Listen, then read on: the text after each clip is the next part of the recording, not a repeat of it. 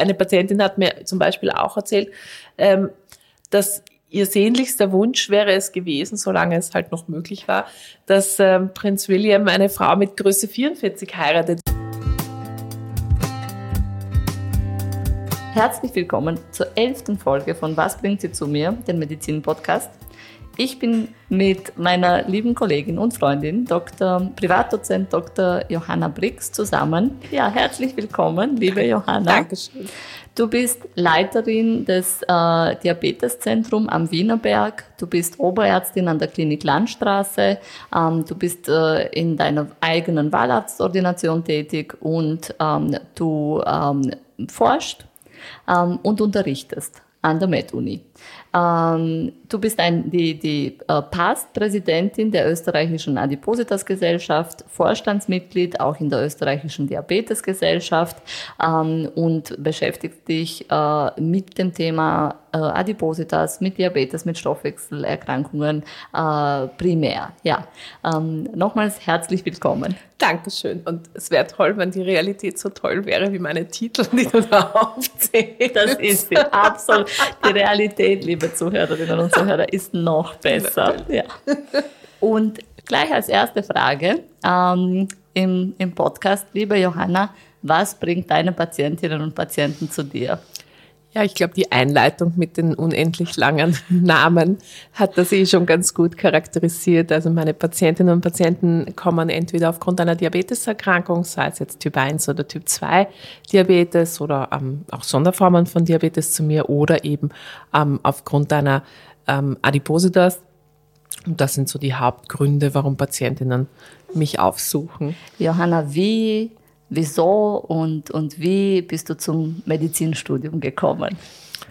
Mm, ich habe mir relativ früh überlegt, dass ich gerne Medizin studieren würde. Das hat einerseits damit zu tun, dass meine Mama Pharmazie studiert hat und ich quasi sehr früh in der Apotheke mit Medikamenten nicht spielen durfte, aber einfach damit aufgewachsen bin, mit, mit einfach Medikamenten, mit Tees, mit Salbenrühren und all diesen Themen und, und meine Familie doch sehr naturwissenschaftlich auch irgendwie interessiert war. Und dann gab es für mich schon als, als Jugendliche so drei Optionen. Das eine war immer ein Krankenhaus, das andere war ein Hotel und das dritte war ein Flughafen, weil ich immer diese geschlossene Welt in sich sehr spannend gefunden habe und noch immer, noch immer finde. Und ja, aufgrund der restlichen Familiengeschichte, eben diesen, dieses anderen Interesses, ist es dann eigentlich sehr klar das Medizinstudium geworden.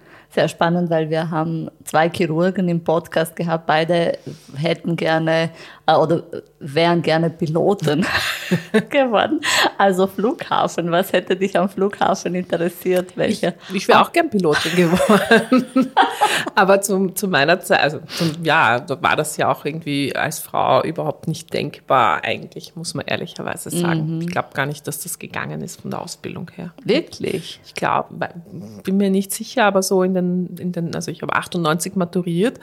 Ähm, ich glaube eigentlich nicht. Mhm. Also mehr weibliche Pilotinnen und Dirigentinnen fürs Neujahrskonzert. Definitiv. Das sind unsere äh, Forderungen. Eine von vielen Forderungen, ja.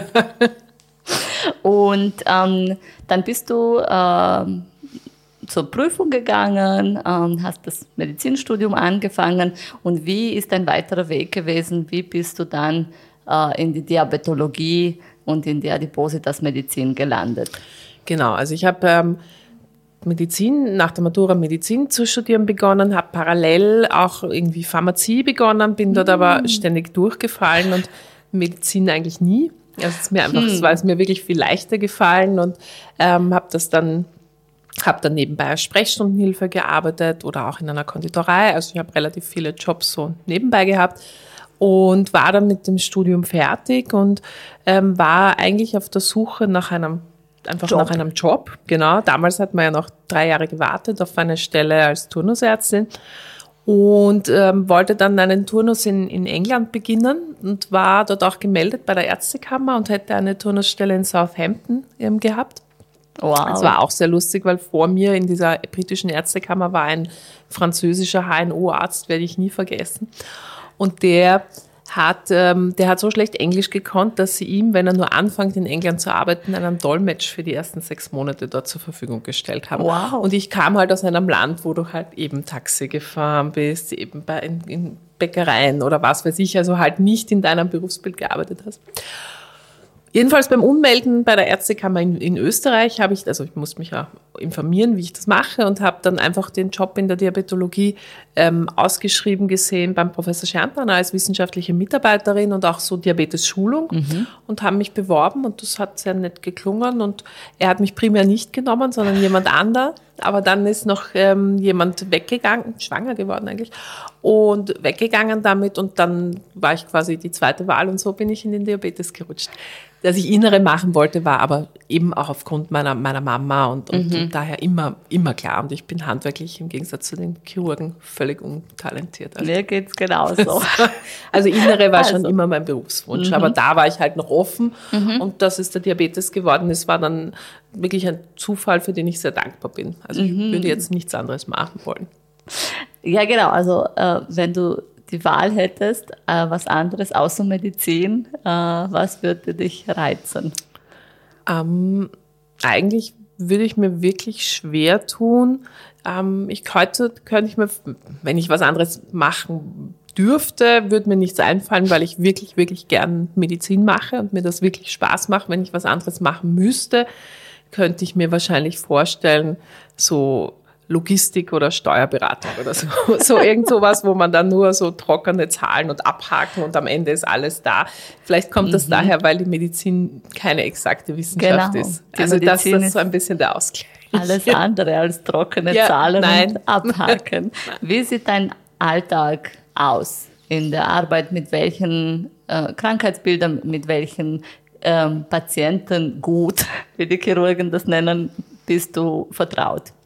ähm, eigentlich ein, ein sehr buntes Patientenbild, weil, weil auch mein Arbeitsalltag sehr, ab, sehr abwechslungsreich ist. Eben, du hast eh gesagt, eben Klinik Landstraße, dort mache ich meine Nachtdienste.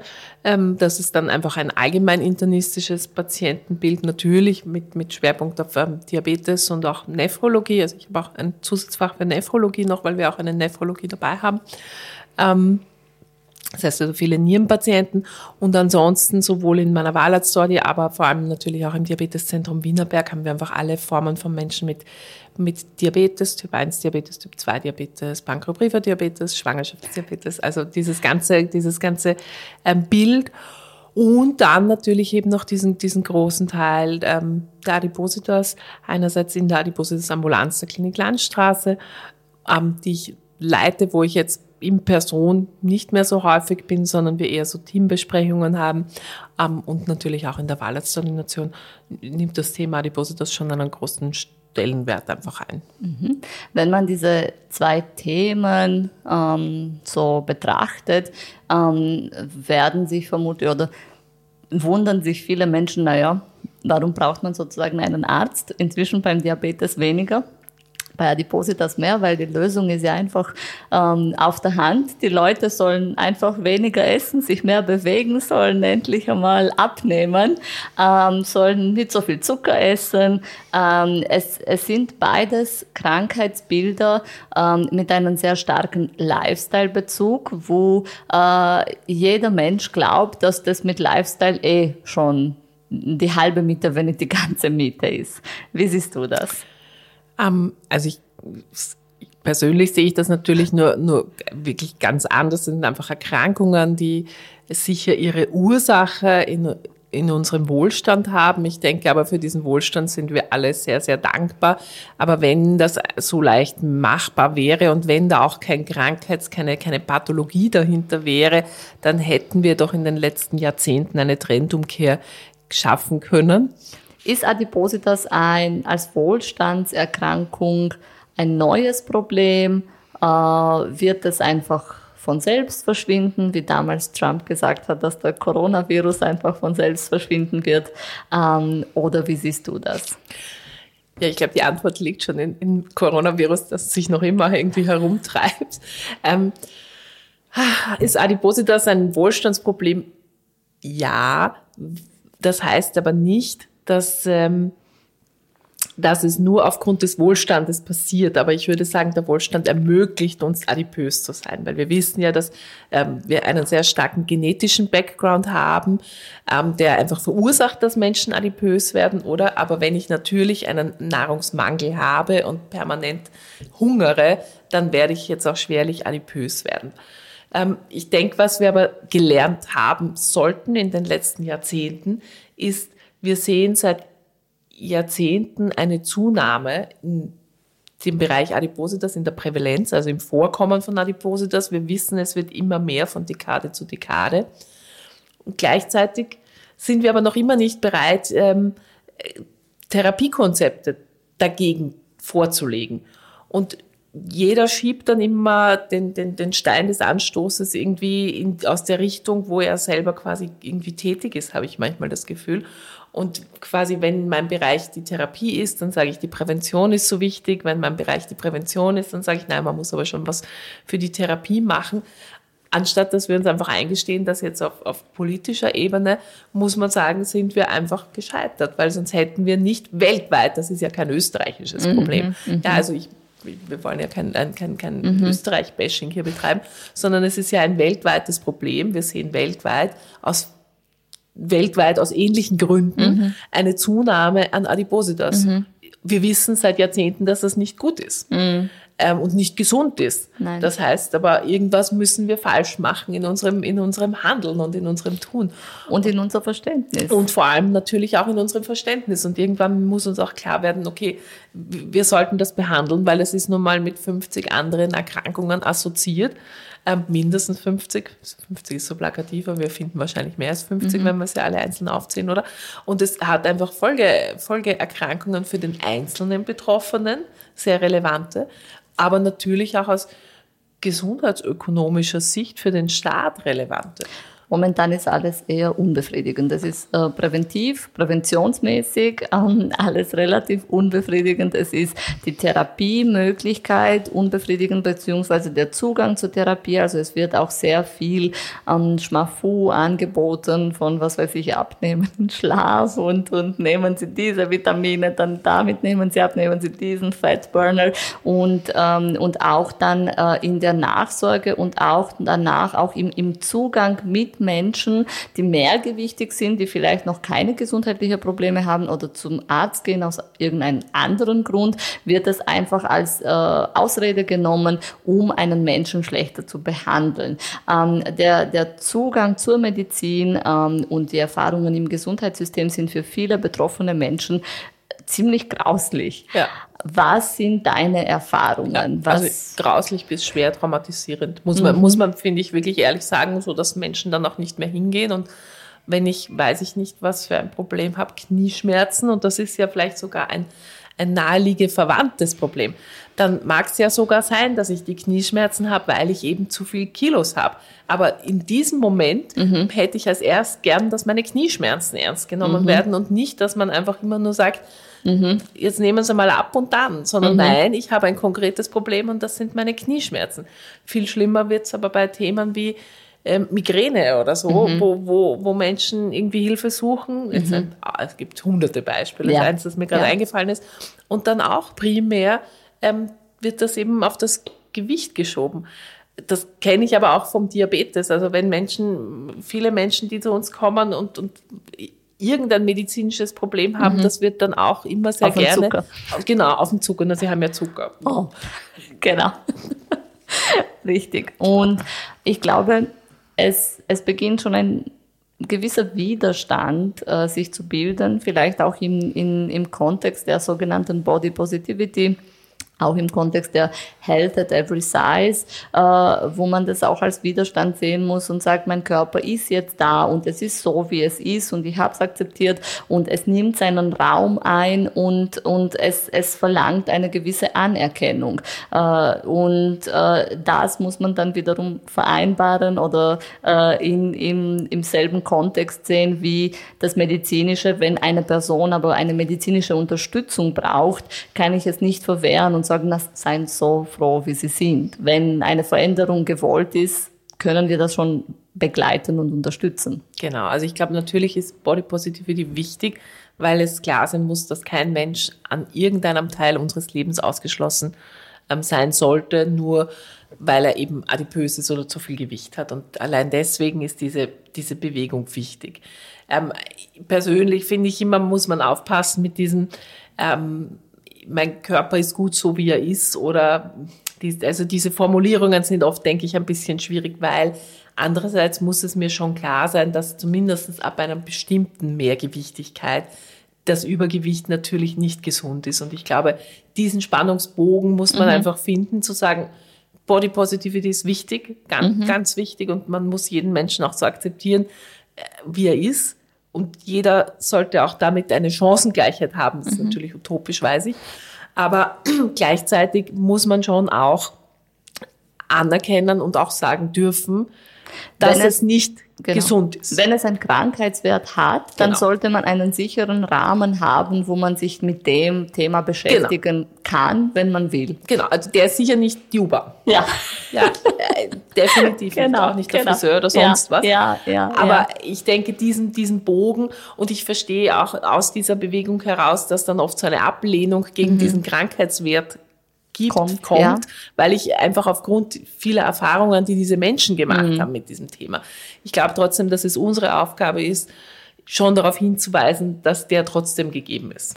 Die Stigmatisierung, die äh, Menschen mit Adipositas äh, erfahren, ist auch ähm, erschreckend. Teilweise die Beispiele, auch in, in medizinischen Kontext, was passiert, ähm, die muss man sich mal vor der Nase führen ähm, und, und auch sagen, ja, äh, es ist jetzt nicht so, dass wir die Würdetherapie am, am Lebensende bekommen sollten, sondern äh, der, die, die Würde des Menschen ist unantastbar. Und wenn es darum geht, dass ähm, eine Person zum Arzt geht und mehrgewichtig ist, aber vielleicht wegen einem anderen Problem kommt, dann äh, und dem Arzt oder der Ärztin auffällt, dass das Gewicht auch ein Thema sein kann, dann muss man es aber äh, auch so ansprechen, wenn überhaupt, dass man erst um Erlaubnis fragt. Ähm, da frage, wir haben ja von der österreichischen Adipositas Gesellschaft ein äh, österreichweites Konsensuspapier das gratis im Internet äh, verfügbar ist, ähm, Open Access, ähm, über die konservative Behandlungsmöglichkeit von äh, Menschen mit Adipositas. Kannst du uns äh, oder den Zuhörerinnen und Zuhörern kurz erzählen, was wir da so Wegweisendes gemacht haben? Also Wegweisendes ich denke, es ist einfach sehr wichtig, dass es das gibt, weil das etwas ist, hinter dem wir einfach auch stehen als Gesellschaft, als Fachgesellschaft ähm, und wo wir uns in Anlehnung natürlich auch an die kanadischen Leitlinien, die da sicherlich eine Vorreiterrolle gehabt haben. Aber hier, auch hier denke ich, ist es auch einfach so wichtig zu sagen, international, wir sehen das eigentlich ähnlich und nicht ein Land ist besser als das andere oder so. Mhm. Aber ich glaube, äh, ein, ein relevanter Punkt ist eh das, was du vorhin gesagt hast, die Würde des Menschen ist unantastbar. Und jede Therapiemöglichkeit, die wir anbieten, schickt voraus, dass wir Menschen, wenn sie mit dem Wunsch kommen, dass wir die Erkrankung Adipositas behandeln, ähm, einfach würdevoll und ähm, nicht stigmatisierend und nicht und sehr wertschätzend behandeln. Und der erste Schritt dessen ist eben, dass man, wenn es mir auffällt, als, als als Fachfrau in mhm. dem Fall, dass jemand das Problem Adipositas hat, dann ist es natürlich auch meine Aufgabe, dieses Problem irgendwann einmal anzuschneiden. Ähm, wenn, wenn ich mir denke, das ist ein Problem für meine mhm. Patientin oder mhm. für meinen mhm. Patienten, das ist, ist ja mhm. so. Aber ähm, auch hier ist einfach mal der erste wichtige Punkt zu sagen, möchten Sie jetzt zu diesem Zeitpunkt in, die, in Ihrer Lebenssituation, wie auch immer, eigentlich überhaupt über dieses Thema reden?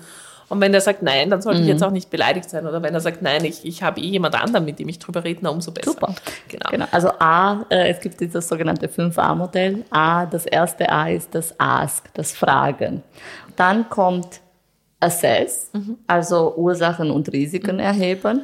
Und das finde ich auch besonders wichtig, weil wenn man sich nämlich die Geschichte anhört von vielen Patientinnen und Patienten, A, finde ich das persönlich immer sehr interessant, mhm. aber diese Geschichten haben schon auch, also die ähneln sich schon einander und ich finde, es kristallisieren sich schon bestimmte Phänotypen, also ähm, Muster heraus, die man erkennt, warum ähm, Menschen an Adipositas erkranken und was wir beide natürlich uns völlig klar ist, keiner sucht sich das freiwillig aus ähm, mhm. und kommt mit fünf drauf und sagt, mm. ich werde adipös. Ja, nein, auf keinen Fall. Und es gibt, äh, wenn wir diese Assess, äh, Ursachen und so weiter herausfinden, es gibt ja bestimmte Phänotype, wie wir das nennen, also bestimmte Formen ähm, oder Wege, wie man mehrgewichtig wurde. Genau, also ich denke, ähm, zumindest denke ich, gibt es einige Muster, die sich immer wieder wiederholen. Es gibt natürlich immer Zwischenrollen, aber es mhm. genau. Aber der eine, das eine klassische oder das, das ist, man ist ein, im Prinzip seit seiner Kindheit immer übergewichtig. Hier glaube ich, ist es einfach wichtig, tatsächlich zu unterscheiden, ist es seit frühester Kindheit, dann sollte man schon auch nochmal über eine genetische Abklärung nachdenken, wenn so, wenn das Kind übergewichtig oder wenn man als Kind über, übergewichtig oder adipös war, eigentlich unter, bevor man zwei Jahre alt war. Mhm. Aber so klassischerweise fängt das ja dann ein bisschen später an und so die Patienten, Patientinnen und Patienten erinnern sich, dass sie eigentlich schon immer eben übergewichtig waren mhm. oder adipös waren. Das finde ich ist so diese eine Geschichte und ihr Leben lang hat damit sie begleitet und sie haben jede, jede Diät ausprobiert und jedes, jedes noch so schräge, mhm. Äh, jede noch so schräge Methode. Dann die zweite, die zweite, das zweite Muster, das ich schon auch sehr häufig sehe, ist, und sind so Menschen, die sehr sportlich waren in ihrer Jugend, sehr, vielleicht nicht super schlank waren, aber sehr, sehr sportlich waren, dadurch auch sehr viel gegessen haben und dann hat halt irgendwann das Leben ähm, angefangen und sie waren halt kein, Leistungssportler, nicht, Leistungssportler mhm. und Olympiasieger, sondern, sondern waren halt, haben halt angefangen zu arbeiten oder zu studieren und haben aber natürlich ihren Lebensstil oder ihren Essverhalten nicht komplett dem angepasst. Mhm. Und ich finde, das ist auch sehr häufig, sieht, sieht man, man sieht es auch bei Leistungssportlern, finde find ich auch, aber gibt es halt einfach nicht so viele mhm. Leistungssportler. Ähm, dann der dritte, das dritte, was ich häufig finde, sind Menschen, die so graduell zunehmen, die jetzt auch nie super dünn waren, sondern normalgewichtig, oder? Aber die dann so, mal ist es der Berufswechsel oder der Einstieg in die Arbeitswelt, dann eine Schwangerschaft, dann nehmen sie wieder ab, dann ähm, nehmen sie wieder zu und so weiter und so mhm. weiter. Und der letzte ist die, die eigentlich immer gesagt haben, mal es war so, ich musste mich nie um mein Gewicht mhm. kümmern, ich war immer schlank und dann kam der Wechsel. Mhm, mh. Findest du nicht, das genau. ich ist auch noch so Genau, mit dem Alter so ab 50 oder 60 genau. merkt man, genau. ja, da passiert gerade was. Genau. Ja. Und dann kommt quasi das ähm, dritte, als dritte Säule das Informieren und Beraten, das Advice, mhm. wo man sagt, es reicht nicht Do-it-yourself-Lösungen mit, der Advice besteht darin zu sagen, dann nehmen Sie einfach ab, essen Sie weniger, bewegen Sie sich mehr, äh, sondern da ist ein bisschen mehr dahinter. Ja, leider, es wäre so schön, wenn das so wäre, oder? Gehen Man, Sie drei Runden mehr um den Häuserblock mhm. und es wird schon. Am besten mit seinem Zauberstab. Das stimmt. Das stimmt. Ja, also ich glaube, beim Advice-Teil geht es einfach sehr, sehr stark darum, dass wir die unterschiedlichen Optionen, die wir anbieten und die ja alle für sich stehen ähm, und keine, jeder hat hier seine Vorteile und auch seine Nachteile, ähm, dass man einfach auch darüber spricht, was gibt es eigentlich für Möglichkeiten, natürlich auch informiert, dass die Grundlage schon immer eine Lebensstilmodifikation und Änderung ist. Ähm, wenn sie nicht eh schon stattgefunden hat, weil viele Menschen haben ja ihr Leben schon massiv umgestellt, ja. weil sonst wären sie noch, genau. noch viel übergewichtiger. Viele ernähren sich und, sehr gesund. Genau, und adipös. Also wenn sie so essen täten, wie sie gerne würden, wäre das Ganze noch viel, viel, viel, viel äh, dramatischer. Aber prinzipiell muss man natürlich sagen, dass ein, ein, ein gesunder Lebensstil gehört zu einer Adipositas-Therapie dazu und ist einfach so eine Basis. Das heißt aber einfach nicht, dass nicht viele Menschen das nicht ohnehin mhm, schon mhm, tun. Mhm. Das wollte ich damit sagen. Und dann ist es einfach, denke ich, unsere Aufgabe, ähm, darüber aufzuklären, welche, welche Optionen es gibt und welche Optionen auch in, dem, in der jeweiligen Lebenssituation und zu dem Moment das passende genau. ist und dass es eine chronische Erkrankung ist.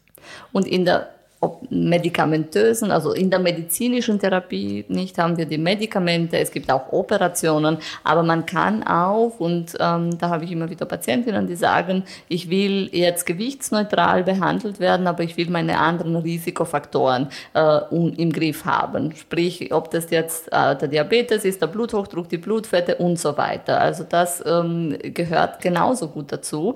Ähm, und dann ähm, kommt das Agreeing, die, die Behandlung Behandlungsziele vereinbaren, sich einig sein, dass es kein Wundermittel gibt ähm, und wirklich über Ziele realistisch sprechen. Mhm. Und das finde ich ist oft ein sehr schwieriges Kapitel, weil oft man da schon auch so ein bisschen Erwartungen dämpfen muss und, und ähm, mit, mit Enttäuschungen oder so. Also Menschen zu enttäuschen ist ja nichts Angenehmes, aber natürlich kommt man mit sehr viel Hoffnung oft zu uns, mhm. oder?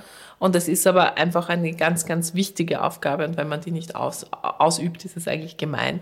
Weil natürlich ist es unsere Aufgabe, diese Ziele in einen realistischen und auch in einen gesunden genau. Kontext genau. zu setzen. Ähm, und ich finde, das, das ähm, ist ein ganz, ganz wichtiger Punkt, und mit dem man sich mit dem Patienten auch etwas ausmacht und etwas vereinbart, was einhaltbar ist, was realistisch ist und was auch gesund ist. Das ist aber wiederum für viele Patienten überraschend, wenn ich sage, wissen Sie, wir wissen, dass eine zehnprozentige Gewichtsreduktion Ihr Sterberisiko an Herzerkrankungen reduzieren wird, um 20 Prozent Beispiel. Und äh, da muss es nicht wirklich dramatisch sein, sondern es, es reicht ein bisschen was aus der jetzigen Datenlage. Aber dann kommt natürlich auch äh, die Verbesserung der körperlichen Fitness, ist genauso mit einer verbesserten Lebenserwartung verbunden. Oder oder kann verbunden werden.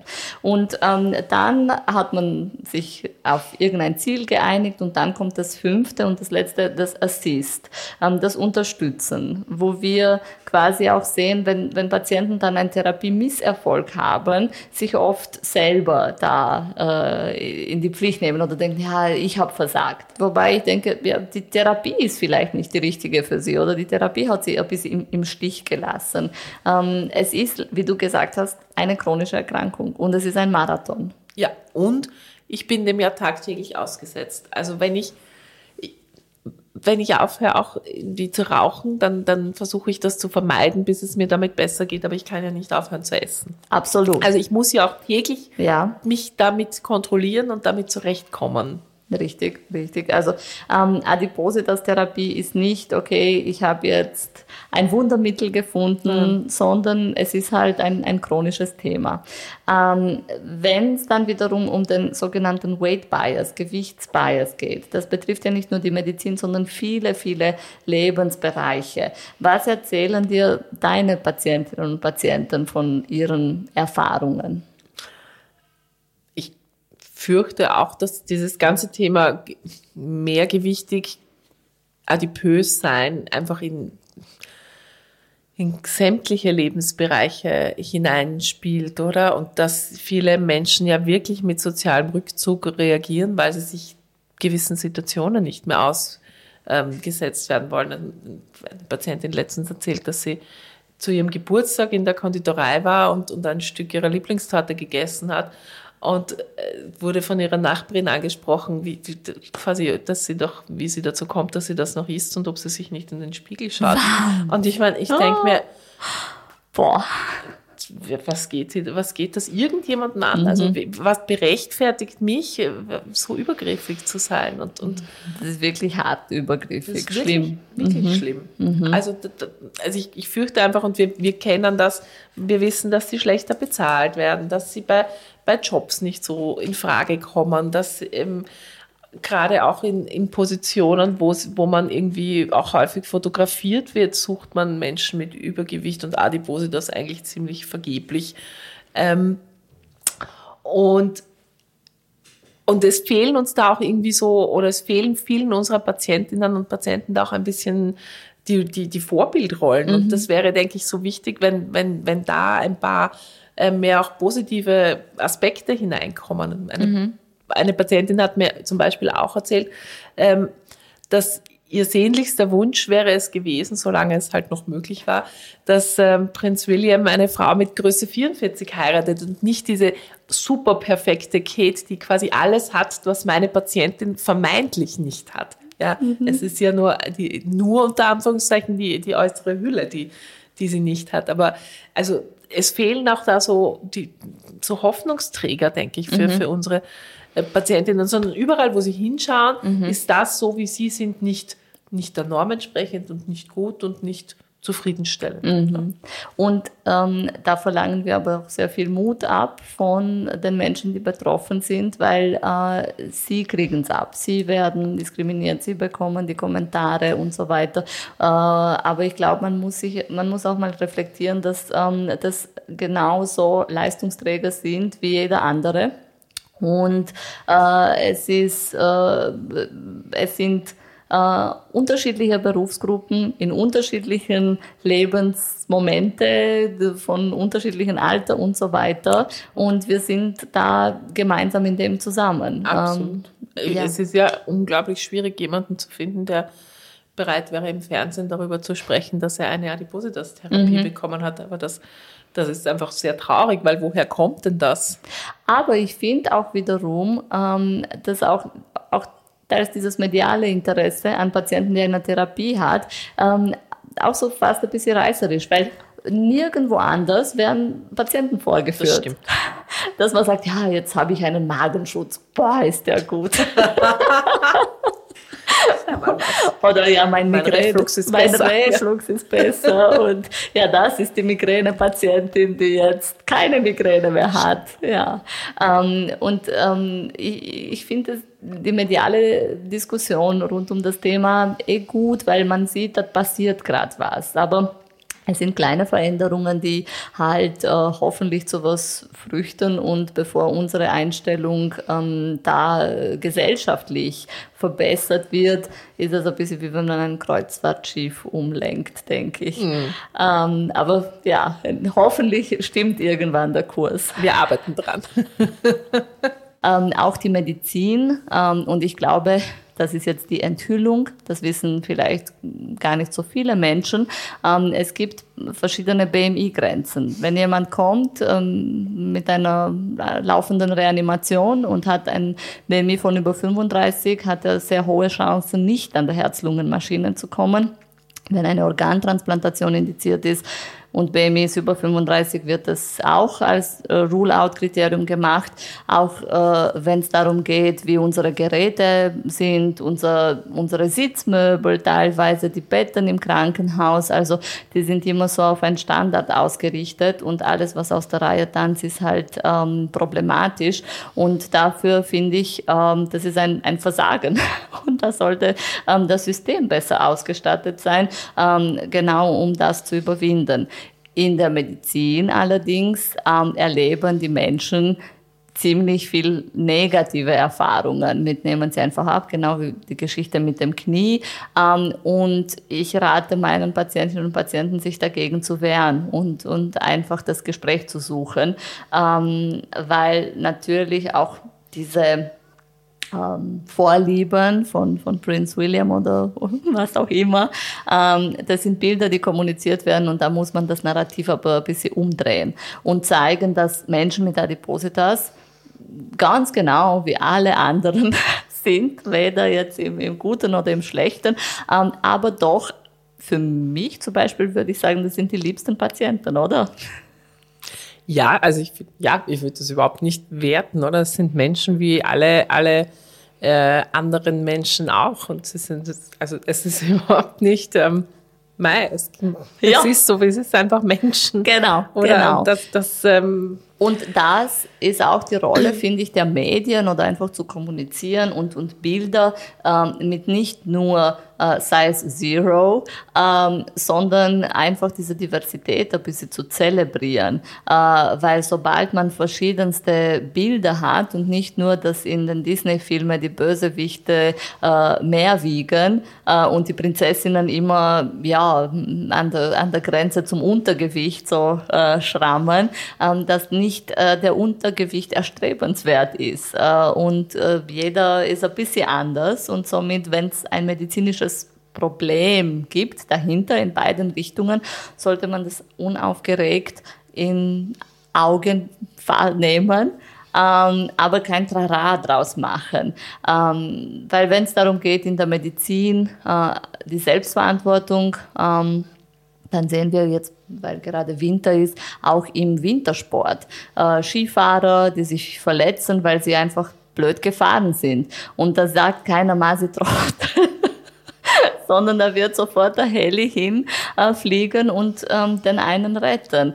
Ähm, und ja, äh, ich glaube, dass wir, äh, also ich sehe es auch als unsere Aufgabe, das auch zu kommunizieren, dass unsere Patientinnen und Patienten wunderbare Menschen sind ähm, und es zahlt sich aus, für jeden Einzelnen zu kämpfen. Ähm, wie ist es mit der Therapie jetzt? Ähm, weil äh, du hast ja schon erwähnt, es gibt nicht nur eine Therapiemöglichkeit, es gibt mehrere Therapiemöglichkeiten. Was haben wir für Therapieoptionen ähm, in den Adipositas-Kontext zum Beispiel?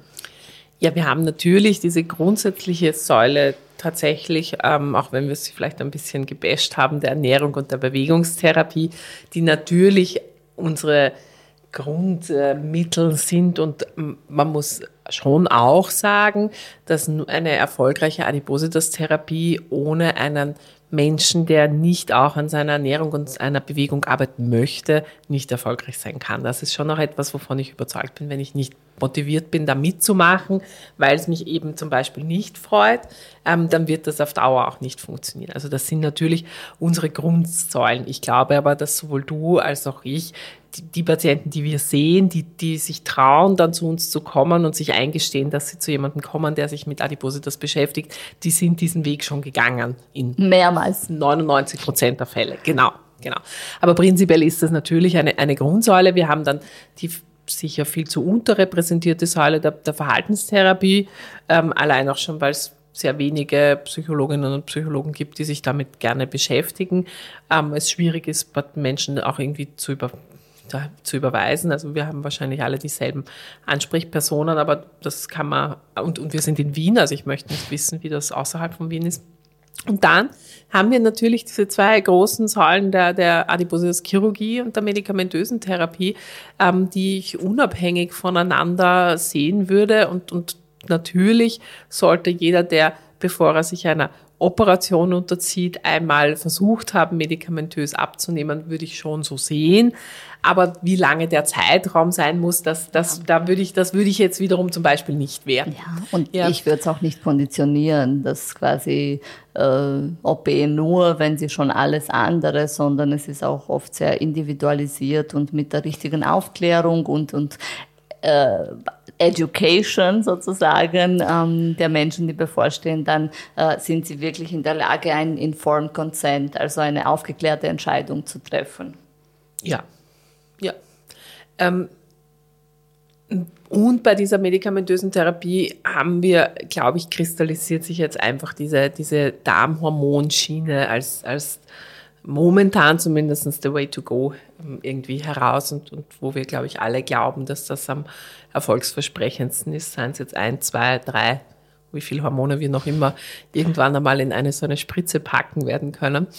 Ähm, weil offensichtlich, und ich bin ja auch da, finde ich das sehr spannend, diese, diese Forschung da mitzuverfolgen. Und ich finde, wir leben da in sehr spannenden Zeiten, oder? Wir haben jetzt jahrelang gedacht, okay, ähm, also erst wann wusste man, okay, das gibt's und das reguliert vor allem den Zucker und die Magenentleerung und es wirkt halt auch irgendwie am Hypothalamus. Dann haben wir gesehen, die Menschen nehmen ab, oder? Dann hat man sich gefragt, warum, warum nehmen die das ab? Dann hat man gedacht, okay, ähm, die produzieren das zu wenig, mhm. oder? Weil bei der bariatrischen Chirurgie ist ja eigentlich ein ähnlicher Effekt, nur dass halt nicht drei Hormone, wie wir es jetzt mit Medikamenten können, sondern weil nicht 15, 20 Hormone gleichzeitig halt hochreguliert werden. Gut. Jetzt wissen wir, nein, das stimmt so überhaupt nicht. Menschen mit Adipositas oder auch mit Diabetes produzieren das eh genug. Wir gehen momentan ja eher davon aus, sie haben eine Resistenz dagegen, so wie sie eine Insulinresistenz haben, haben sie eben auch eine, eine Resistenz gegen die Inkretin-Hormone und brauchen einfach mehr. Also finde ich auch ein sehr schönes Konzept, weil das entmystifiziert auch dieses, dieses Schuldthema so. Ja, sondern ich kann sagen, ja, okay, sie sind adipös, es ist eine Erkrankung und über die Zeit, wo sie das geworden sind, haben sie da eine Resistenz entwickelt und deswegen kommen sie da nicht weg alleine. Na und mhm. dann muss ich es halt therapieren, so what. Und dann ist es so. Und dann ja. ist es so. Gleichzeitig genau. muss mir genau. auch klar sein, wenn ich aufhöre, das zu therapieren, dann wird es wieder so. Ja? ja? Also, äh, und dieses Konzept finde ich momentan sehr schlüssig. Glaube nicht, dass es der Weisheit letzter Schluss ist. Und wir werden vielleicht sagen, genau. oder sagen wir beide in zwei Jahren, das ist ein Blödsinn. Jetzt wissen wir, das ja. ist das. Und das ist einfach eine sehr, sehr spannende, dynamische Entwicklung momentan.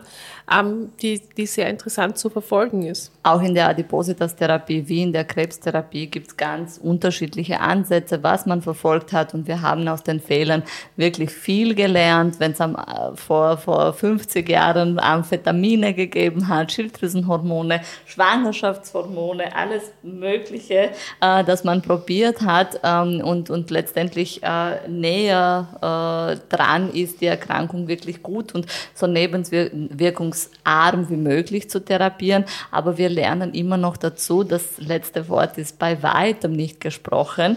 Ähm, und es ist auch nur ein Teil des medizinischen Angebots, was man alles machen kann ähm, und, und kein Wundermittel in, in keinster Weise. Ähm, in der Forschung hat sich viel verändert in den letzten 20 Jahren. Was sich sehr wenig verändert hat, ist die Einstellung äh, im Gesundheitssystem, was die Erstattung verschiedener Medikamente betrifft. Ähm, da ist es ja so, dass äh, Medikamente, die äh, zum Abnehmen gedacht sind, ja prinzipiell als nicht erstattungsfähig gesehen werden, oder? Ja, also man kann auch sagen, es hat sich gar nicht verändert in den letzten 20 Jahren, genau. Also Adipositas steht noch nach wie vor auf dieser schwarzen Liste der Sozialversicherung, wo eigentlich Medikamente für Dinge drauf sind, die nicht als Erkrankung gewertet werden. Potenzmittel, Vitamine, IVF, EVS oder Reproduktionsmedizin. Genau, genau. Ah. Also all diese Dinge. Ähm, und das ist eigentlich verrückt. Noch dazu, wo wir in Zeiten leben, wo wir jetzt wissen, dass wir Medikamente haben, die, wenn wir sie zumindest bei Menschen mit einer Vorerkrankung, also kardiovaskulären Vorerkrankung, ähm, verwenden, ähm, tatsächlich dazu führen, dass besagte Menschen auch weniger kardiovaskuläre Ereignisse, also Herzinfarkt, Schlaganfall oder auch kardiovaskulären Tod erleiden. Und dass ich da überhaupt darüber diskutieren muss, mhm. dass, ob das jetzt eine Erkrankung ist oder nicht, finde ich sehr spannend. Noch dazu, wenn die WHO, was weiß ich, wann vor vielen Jahrzehnten das schon als Erkrankung anerkannt hat. Das ist der eine Punkt und der, der andere Punkt, auch Gesundheits- ökonomisch ist es irgendwie verrückt. Ich weiß schon, dass wir quasi, wir messen halt nicht, wir messen einen Status quo und wir messen quasi die akuten Komplikationen, die ich jetzt habe. Und es ist mir völlig klar, dass ich schwer messen kann als, als, als Gesundheitssystem, wie viel Geld erspare ich mir ähm, sagen wir, wenn ich jetzt anfange, das zu erstatten in zehn Jahren, wenn ich das Menschen gebe. Es ist mir klar, dass das schwer zu messen ist. Trotzdem, und dasselbe Problem kennen wir ja auch aus dem Diabetes, auch dort sind ja diese sind ja ähnliche Therapien, die auch nicht so leicht sind zu verschreiben. Das hat sich jetzt ein bisschen gebessert, aber eigentlich auch nicht in dem Ausmaß, mhm. wie wir das gerne verschreiben wollen würden. Ähm, und selbst wenn ich sage, es ist mir quasi wurscht, was mhm. mit diesen Menschen ist, könnte ich doch sagen, hey, wenn ich das behandle, dann habe ich ein Einsparungspotenzial. Ja, aber es geht ja nicht nur um das heilige Sparen. Wir haben ein solidarisches Gesundheitssystem. Und wenn es darum geht, äh, auch in der Onkologie, äh, Hunderttausende von, von Euros werden für drei Monate zum Beispiel äh, investiert. Und, und so, wenn dieses Gespräch, also wie gesagt, Johanna und ich sind nicht Gesundheitsökonominnen, ähm, aber äh, es ist offensichtlich, wenn es immer heißt, Adipositas kostet die Wirtschaft so und so viel, dass es ja logisch ist, dass äh, mit einer adäquaten Therapie, die sehr unaufgeregt pragmatisch ist, da auch äh, einen äh, finanziellen Vorteil entsteht, wenn die Bevölkerung allgemein gesünder ist.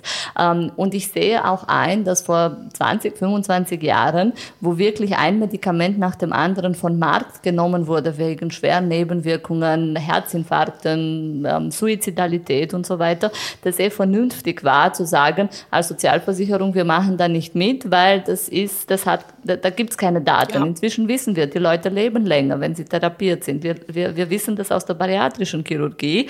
Ähm, und dann zu sagen, na, ähm, selber schuld oder hm, das ist ja keine Erkrankung, das ist ja ähm, total, ähm, ja, ähm, scheinheilig. Und Ich will nur zitieren aus einer Diskussion, die ich ähm, mit einer Chefärztin hatte, wo ich ein äh, Medikament zum Abnehmen chefärztlich eingereicht habe ähm, für eine Patientin. Ähm, und die Antwort war, keine Kostenübernahme ähm, zur Gewichtsreduktion möglich. Weiters ist es medizinisch sicher sehr sinnvoll, wenn Frau so und so ihr Essverhalten auch vor der OP schon umstellt, denn sonst wird die OP nur bedingt erfolgsversprechend sein und das vor kurzer Dauer. Drei Punkte, ja. Also die Chefärztin, die mich als Adipositas-Spezialistin belehrt, ja, dass eh die Do-it-yourself-Lösung, eh die Ernährungsumstellung sozusagen vordergründig ist, weil sonst gäbe es ja dieses Problem nicht, ja. Ich habe, ich, genau, du schüttelst den Kopf. Den Kopf schütteln kann man im Podcast nicht hören. aber sowohl du als auch ich, ja, spüren schon, wie, wie uns das Geimpfte rauskommt bei so einer blöden Meldung. Ähm, und es zeigt auch, wie wenig gebildet eigentlich äh, im medizinischen Bereich viele sind. Und auch dieselbe Chefärztin äh, sagt mir zum Thema Diabetes, ähm, als ich ein äh, Medikament verordnet habe, das auch Diabetes und Adipositas gleich mitbehandeln und es neue Erstattungsregeln gibt, ähm, sagt sie, ähm, ja, äh, die neuen Eco-Regeln, drei Punkte. Sie benutzt sehr gerne drei Punkte ähm, nach Metformin und wenn SGLT2-Hämmer nicht möglich sind ähm, oder als Add-on-Therapie, wenn diese unzureichend wirksam sind.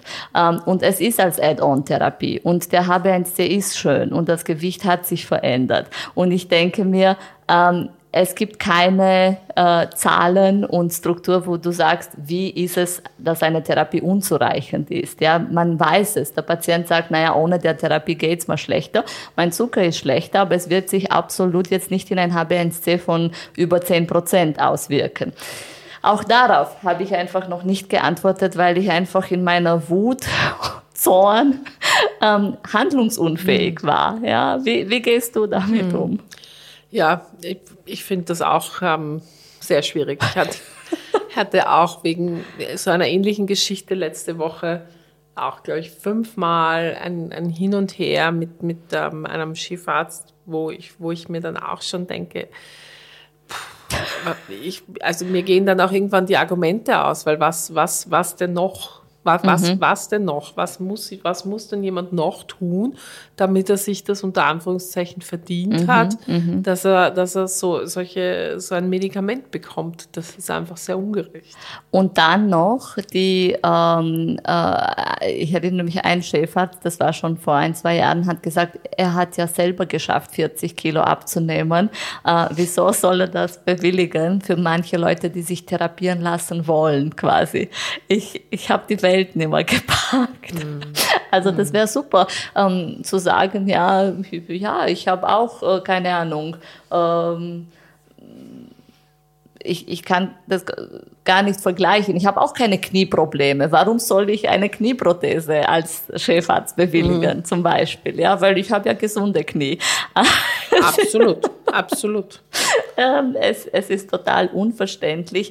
Ähm, und was noch ähm, jetzt passiert, und da muss ich natürlich sehr vorsichtig sein, weil wenn uns deine Mama zuhört, äh, als Apothekerin äh, will ich auf keinen Fall die Apothekerinnen und Apotheker irgendwie äh, da kritisieren. aber was viele Patienten beschreiben, ist, dass sie in der Apotheke wie beim Magistrat oft sich vorkommen, wenn sie ein Abnehmmittel auf Rezept haben werden sie belehrt äh, und, und oft auch noch einmal diskriminiert.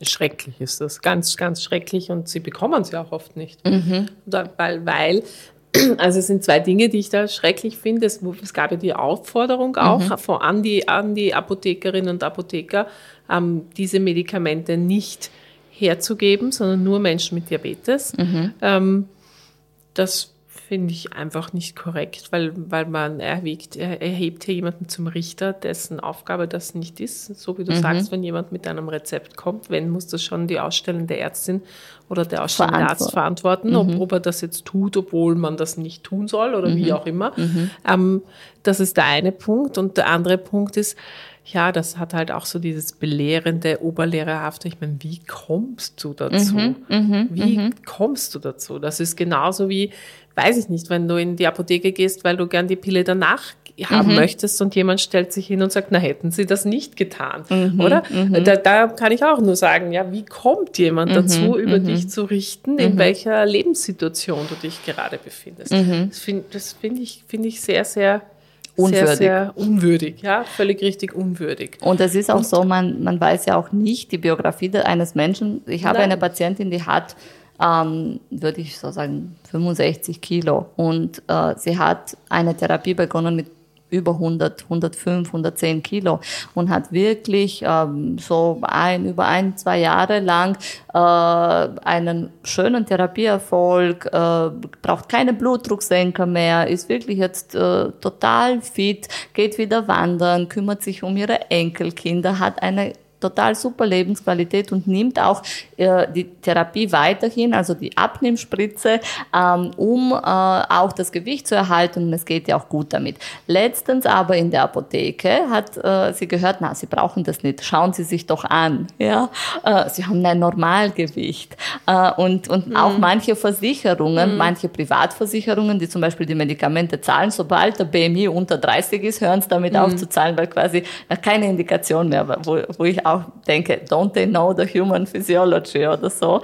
Ähm, ja, und äh, das fand ich umso, weil du kannst äh, in dieser Situation, wo jemand mit einem Rezept kommt, nicht wissen, was die dahinter steckt, die ganze Biografie. Ja, die, die, die, Patientin und will und muss auch sich nicht offenbaren und sagen, wissen, ich hatte mal 100 Kilo oder so, weil das geht ja in Nein. dem Fall niemanden an. Und dasselbe ist, wenn ich ein Neocitran, ich weiß nicht, oder irgendein anderes Erkältungsmittel nehme. Wenn ich ein Erkältungsmittel nehme in der Apotheke äh, und, und vielleicht nicht mir die Augen rinnen und ich nicht überall rotze, dann wird's mir ohne Diskussion äh, gehändigt. Ja. Aber hier ist es ja. anders. Das stimmt leider. Und es ist auch mit den Blutdruckmedikamenten. Wenn jemand mit einem Blutdruckrezept, äh, ein Blutdruckmedikament äh, hingeht, äh, wird jetzt nicht Blutdruck gemessen in der Apotheke, um zu schauen, ob das überhaupt notwendig ist. Das stimmt.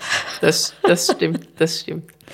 ähm, zum Thema Bias, ähm, muss man auch sagen, es gibt den sogenannten expliziten, impliziten und internalisierten Bias. Also explizit, wenn es offensichtlich ist und es ganz klar ist, wie diese Chefärztin, dass jemand da ein Bias hat. Implizit heißt, dass man sich nicht bewusst ist, dass man vielleicht selber ein, ein Bias hat gegenüber ähm, einen, einer Erkrankung und internalisiert ist, wenn die Erkrankten äh, selber oder die Menschen, die mit dieser Erkrankung leben, Leben ähm, diesen Bias haben und denken, ich bin es nicht wert, ich bin selber schuld, ich bin einfach so arg sozusagen. Ähm, und ähm, wie, was wären so deine Empfehlungen, um mit diesem Bias ein bisschen klarzukommen und um den auch zu überwinden? Puh. ähm, ähm, ich glaube gar ich weiß gar nicht, ob man das so leicht überwinden kann. Ich glaube, ich glaube, wichtig ist, dass man sich, sich eingesteht, ähm, bei der Adipositas als auch beim Diabetes, bei beiden Erkrankungen ist es wichtig, denke ich, dass man sie annimmt und aber auch nicht in so eine, in so eine lethargische äh, Starre verfällt, wo man sagt, das ist eh egal, ich kann eh nichts tun nur ein Medikament, nur die Operation wird mein Seelenheil sein, weil dann folgt halt da die nächste große mhm, Enttäuschung, mhm, oder? Mhm. Und dann ist es ja auch so, dass ich denke, nur etwas Äußerliches ähm, ist mein Weg zum Ziel, sondern ich glaube einfach, ich glaube tatsächlich ist es wichtig, das anzunehmen, das als als Teil, das hast du vorher eh gesagt, als Teil von mir, als Teil meiner Persönlichkeit, meiner Persönlich, meiner Person zu akzeptieren und ähm, dass eine Therapie ein Puzzleteil davon sein kann, an dieser Erkrankung zu arbeiten, um gesünder, um fitter, um hübscher, viele, ja, um sich wohler zu fühlen in seinem eigenen, in seinem eigenen Ich, um mich selbst so ähm, wahrzunehmen. Und das wäre jetzt mein, mein, mein, mein Thema zu den internalisierten Bias. Ich glaube, ansonsten also es wird auch nicht jeder Patient möchte eine jahrelange Psychotherapie machen, um das. Und braucht auch keine. Das meine ich ja, ja, und braucht das eben auch nicht, ja, um, um jetzt diese Bias, sondern die mhm. sind halt einfach da. Ähm, was uns, was uns Ärztinnen und Ärzte anbelangt, glaube ich, glaube ich tatsächlich, dass immer wieder ein bisschen Demut vor unserem Fach und vor der, vor der Medizin als Ganzes uns nicht schadet in, in vielen Belangen und, und natürlich auch bei dem Thema ähm, Adipositas oder, oder wie auch wir uns auf die Welt zurechtbiegen, unsere medizinische Gedankenwelt. Ähm, und da manchmal dann auch einen Schritt zurückzutreten und zu sagen, okay, ähm, auch der Mensch, der 40 Jahre lang 40 Zigaretten am Tag geraucht hat, verdient jetzt seinen Spray. Mhm, mhm. Ja, also als äh, Zukunftsausblick, denke ich, ähm, gibt sehr viel, was man tun kann einerseits auch diesen, ähm, diese, diese Meinung zu ändern. Es ist zwar ein bisschen wie beim Kreuzfahrtschiff, weil wenn es Kurs auf irgendwo äh, genommen hat, ist es schwer, das Schiff so plötzlich umzuleiten und äh, zu drehen, aber äh, das, das wird kommen und, äh, und auch äh, ein bisschen äh, diesen BMI zu entschärfen, weil äh, nur weil jemand ein BMI über 30 hat, heißt es nicht, dass der todkrank ist. Also als Screening-Tool ja, aber dann in weiterer Folge darf man ihn nicht zum Diskriminieren nehmen. Ähm, und äh, Adipositas als jede unter Anführungszeichen stinknormale chronische Erkrankung behandeln, dort wo es notwendig ist, ähm, und auch ähm, die medizinische Ausbildung zu verbessern und auch die Fortbildungsmöglichkeiten unter Kolleginnen und Kollegen, weil nur so kann man überhaupt gegen diesen ähm, Mindset ankämpfen. Ähm, und äh, auch wenn es um politische Änderungen geht, wir sind ja auch keine Public Health Expertinnen und, und auch keine Hel äh, Gesundheitsökonominnen, aber auch ähm, die, die Policies, die äh, äh gehören geändert, äh, dass ein äh, breitflächiger, niederschwelliger Zugang ermöglicht ist, um ein gesundes Leben zu führen. Und das will ich auch nehmen, auch das Thema vielleicht Health at every size nehmen. Wir haben auch Patientinnen und Patienten, die sagen, ähm, wir wollen, also ich will gar nicht abnehmen, ich fühle mich wohl, ich habe ein erfülltes Leben, ich gehe Skifahren, ich bin sonst gesund, aber ich will zum Beispiel ganz, also nicht belehrt werden, sondern ich will mein Problem behandeln. Und, äh, und das in Würde und Respekt. Und, und das ähm, schulden wir absolut unseren Patientinnen und Patienten, dass wir uns nicht nur am Gewicht aufhängen, sie müssen abnehmen, koste es, was es wolle, sondern auch wenn es nicht das Gewicht ist, ähm, haben wir doch die Möglichkeit, eine ganze Reihe an Erkrankungen zu behandeln, ohne jetzt äh, nur auf ein Thema zu pochen. Ja, das glaube ich auch. Also ich glaube, es ist schon unsere Verpflichtung, Menschen darüber aufzuklären. Ich glaube, es ist klar, das ist eine Erkrankung, das ist eine Erkrankung, die mit vielen anderen Folgeerkrankungen sehr eng assoziiert ist. Ähm, aber wenn, wenn ein erwachsener, mündiger Mensch sagt, okay, ich bin mir dessen bewusst, aber ich will das halt trotzdem nicht ändern, so wie ich vielleicht kein Statin schlucken möchte, weil ich sage, meine ganze Familie hatte schon immer ein erhöhtes LDL oder so, ist meine Lieblingsausrede.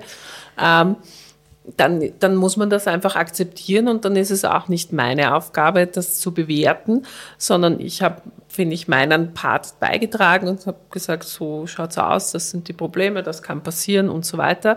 Und ähm, dann muss man das so nehmen und um sich die restlichen Probleme des, des Menschen kümmern, also ohne, ohne da irgendwelche ähm, anderen Hintergedanken genau, zu haben oder genau. auch immer wieder auf dieses Thema zurückzukommen. Es ist eine kollaborative Partnerschaft. Und so, so, so, so, so ist das.